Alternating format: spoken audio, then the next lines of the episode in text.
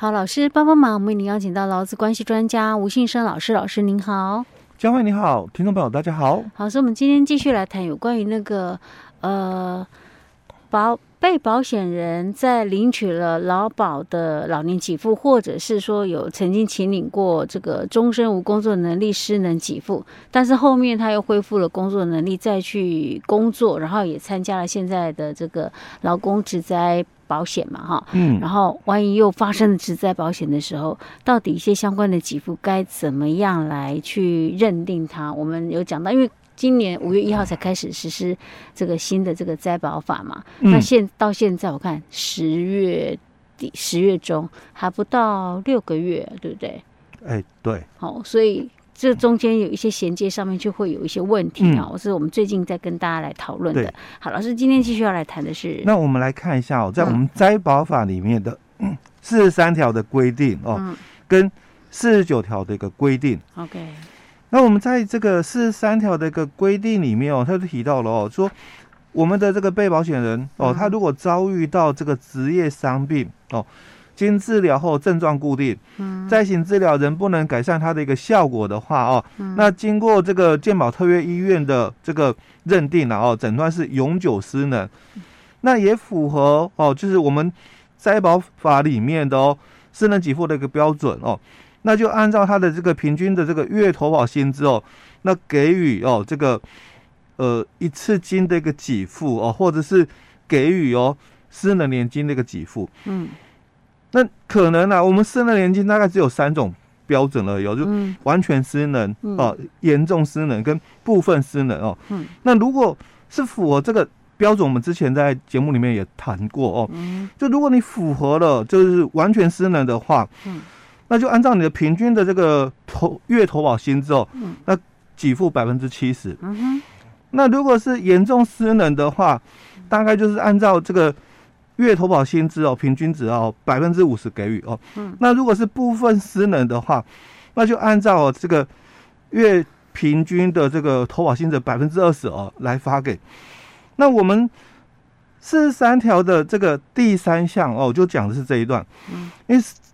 符合私人年金给付的人哦，那除了已领取这个私人年金者外哦，也可以选择哦来请领私人一次金哦。那经劳保局哦核定之后哦，那就不再变更哦。所以上一集我们也谈到是这一段哦，就是被保险人老公哦，他已经领了老年给付了，嗯哦，那或者是哦，他因为普通事故。导致失能哦，那被认定就是终身没有工作能力，那一样哦，都是被退保，嗯，哦，都是被被退保的哦。好，那之后他可能恢复了工作能力哦，那再参加就是指灾保险哦。所以如果之后哦，他有发生事故的话，那可不可以按照我们这一条里面所提到的哦？哎。我我我可不可以选择啊？嗯，哦，我可不可以选择一次领或者是月领年金？哎，对，因为他这里就讲，嗯，你是九十八年以前哦有年资的人，嗯，那你也可以选择啊，一次领嘛。可是我们之前不是讲过，他之前其实已经年资算是有已经结算过了吗？哎，对，所以应该要算新的保险嘛。哎，对，就是这个地方，所以只能够领年金喽。对，没错，哎，所以就没得选择。对。那另外四十九条就是一样的哦，嗯、它只是谈的是另外一个，就遗嘱的这个年金的一个部分哦。嗯，那这一个遗嘱年金跟我们在其他的这个保劳保给付里面一样哦，这个遗嘱年金的条件都一样哦，所以我们再复习一下了哦，就是说这个被保险人哦，在保险有效期间内哦，假如发生是职业伤病死死亡的话，那支出这个丧葬费之人哦，可以来请领丧葬的一个津贴哦。那就我们大概讲的哦，五个月的部分。那这个前项的被保险人，如果他已有配偶、子女、父母、祖父母，或者是受其抚养的孙子女，或受其抚养的兄弟姐妹的话，那就可以依照哦这个五十二条所规定的这个顺序来请领这个遗嘱年金。那条件如下，嗯，那这个条件。跟我们在劳保的一个条件都一样，所以一定要记得哦。第一个就是配偶那你是不是有符合了？就是我们在四十四条里面所讲的规定。嗯，那四十四条里面所讲的规定就是，配偶应该要年满五十五岁以上。嗯，而且哦，婚姻关系一定要持续一年以上。嗯，那这个是符合了哦。嗯，那如果你没有符合的话哦，那有下列情况的，嗯，那也有特例哦。嗯，所以他就讲了。那如果你没有符合我们刚刚讲五十五岁以上婚姻关系持续一年的一个条件的话，嗯，但这个配偶他本身是没有谋生能力的，嗯，或者是他有抚养这个等一下要提到的子女的条件的哦，那这个就是附带的哦。如果你没有的话，例外是这两个，嗯，那或者你也可以用另外一个标准，嗯，那另外一个标准是配偶。四十五岁以上，嗯哼，那婚姻关系哦，一样持续一年以上哦。那每个月的收入，嗯，没有超过这个基本工资的部分，嗯。那其实我们之前在节目里面哦，嗯，我一直提到就是这一个条件，嗯，真的非常的严苛。对啊，因为他没有。基本工资以上，那就表示他是可能是那种类似部分工时才有办法是这样子，啊。但是你要知道哦，啊，我我们是看的是哦，嗯，这个部分工时是你个人选择的，嗯，如果你上全时的，反推回去的话，嗯，你上你上全时的话，有没有超过基本工资？有啊，现在是规定就不能低于基本工资，对，是吗？所以这个规定应该是。就就不太可能了啦，哦，因为四十五岁以上哦，嗯、那这个五十五岁以下嘛，嗯、那我们婚姻关系有持续一年以上，但是我的收入，嗯，哦，绝对不可能没有超过基本工资、嗯、哦。那除非嘛，他说没有超过，所以就要等于基本工资、嗯，是。哦。那那这个也真的是很难想象了哦。嗯哼，那再来，嗯，就是。子女的一个部分，嗯。啊，那子女的话哦，就要符合哦，大概有三种的一个条件哦，嗯，那当然这个子女哦没有限定一定要亲生，嗯。啊，你是养子女也可以。啊，但这个收养关系一定要在六个月以上，好，那接着我们来看这个子女的一个条件啊，第一个未成年，嗯，那这个未成年哦。到今年为止，嗯，哦，都还是二十岁哦。OK，但是到了明年，嗯，就要改喽。十八岁吗？哎，对对对，是因为十八岁以上有投票权了吗？不是，因为我们民法修正了。我们民法修正，因为以前的话哦。嗯我们的民法哦，它是二十岁以上叫成年，嗯，可是，在我们的刑法，嗯，十八岁以上就成年。哦，所以他现在把民法也修正跟刑法一一样，不然你标准不一样嘛。嗯、哼哼哦，民法是二十岁，那刑法是十八岁，那到底以哪个为主啊？嗯、可是我们很多都是人与人之间的纠纷，嗯，啊，所以我们大多又是循民法为主啊，哦、所以常常会误会。对。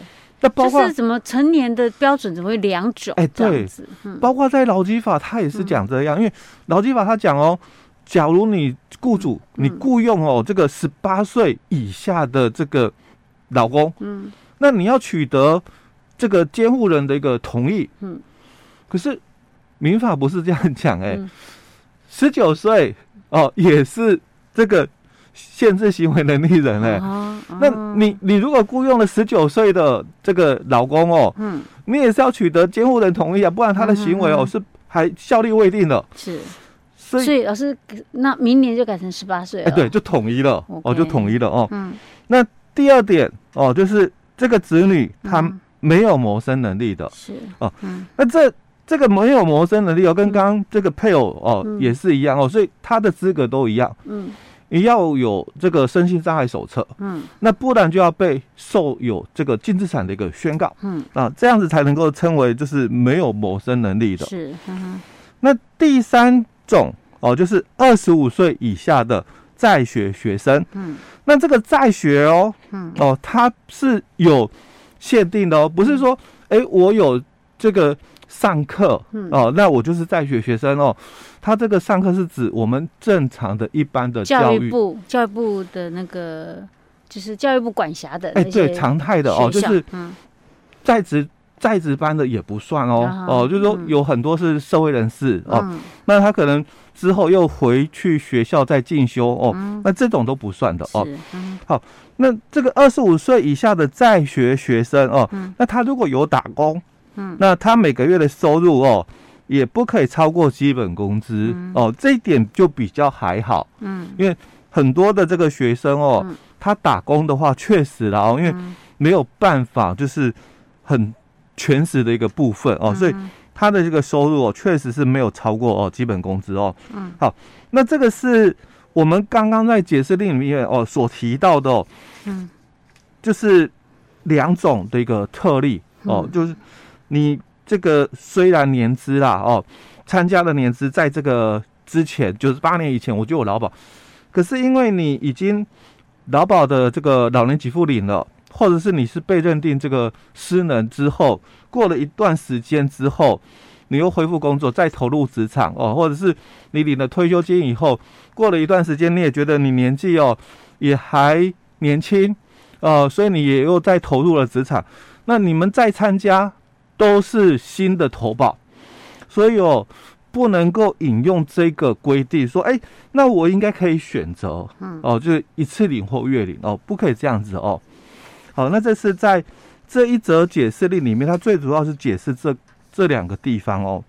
嗯，OK。那另外哦，我们再来看，另外还有有一则解释令哦。嗯。那他也是提到哦，就是这个如果这个职灾保险的被保险人哦，在保险有效期间内遭遇这个职业病的话，之后离职退保，在请领这个劳保这个老年给付，或者是因为普通的这个伤病，那终身没有办法工作的话，那再领这个失能给付，那经过被劳保局给退保了以后，那可不可以来依照我们的这个灾保法里面的哦，这个二十七条的一个规定哦，来申请这个保险的一个给付？那跟我们刚刚在讲的哦也是一样哦，那。有一个点就是，他有可能他有保，或者是他是没有保的哦。那我们这个二十七条里面，他就提到是这个劳工哦，他在这个保险效力开始后，或者是停止前，遭遇职业灾害或者是罹患职业病的话，那发生的这些是所谓的医疗伤病、失能或者是死亡或者是失踪的，跟这个。保险有关的给付的一个情形的话哦，那当然这个被保险人或者是他的受益人哦，或者是支出殡葬费的人哦，都可以来申请有关的这个保险的一个给付哦。所以只要是在保的一个部分，那因为这个制度上的一个衔接哦，所以他就讲这个虽然灾保法实施之后了哦，那这个。劳保的这个被保险，如果遭遇是普通伤病，那之后因为工，因为这个职业伤病导致的这些的这个保保险给付的一个情形哦，那他在请请你这个失能给付的一个情况下，没有办法哦，再回到职场，那被这个劳保局给退保的哦，是不影响他的这个给付的一个权限的。嗯，OK。好，老师，我们今天讲到这里哦。嗯。